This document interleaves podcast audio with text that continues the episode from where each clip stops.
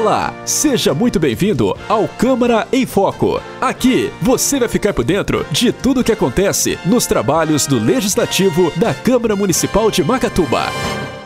A 32ª Sessão Legislativa, realizada no dia 7 de outubro, teve como principais destaques questões relacionadas ao trânsito e à agricultura.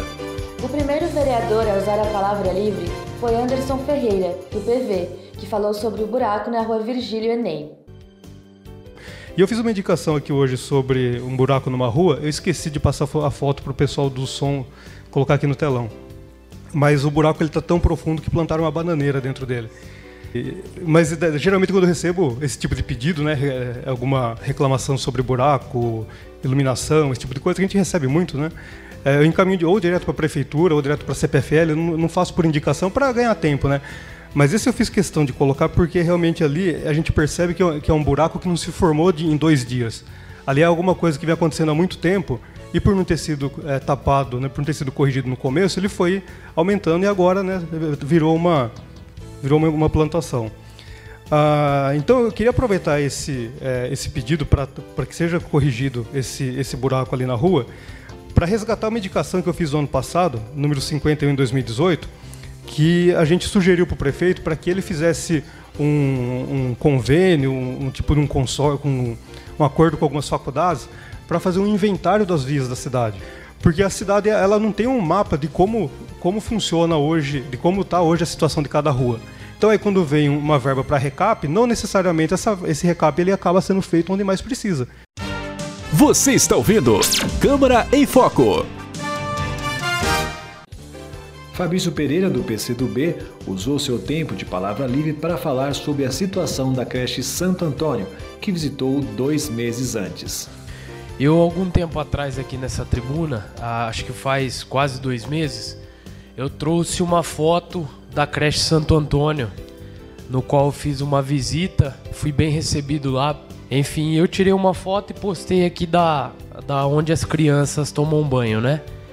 Era um tanque no qual tinha uma, uma banheira. É, o pessoal coloca uma banheira, os professores, quem dá banho, uma banheira de plástico. E realmente, na ocasião, você se depara com um local daquele, estava limpo, logicamente, mas as outras creches né, estão totalmente mais adequadas que a Santo Antônio. Você está ouvindo Câmara em Foco. Heloísio Abel, do PP, aponta em sua palavra livre o problema das motos que têm atravessado a passarela para pedestres que existe sobre a rodovia Osni Mateus. Essa indicação aqui já faz mais de um ano e pessoas têm me cobrado.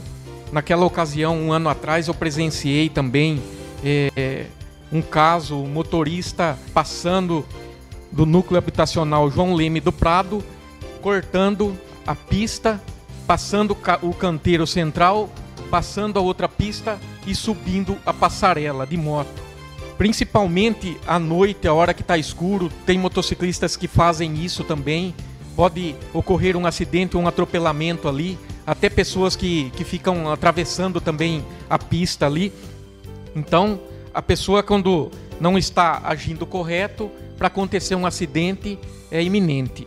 Né? Então, eu peço ali para que o prefeito ali coloque, por exemplo, é, alguns canos, dois canos ali de, de cada lado, entendeu?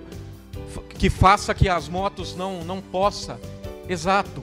Aí a, a, moto nem, nem os ciclistas vão ultrapassar naquele local, o local ali que é de pedestre.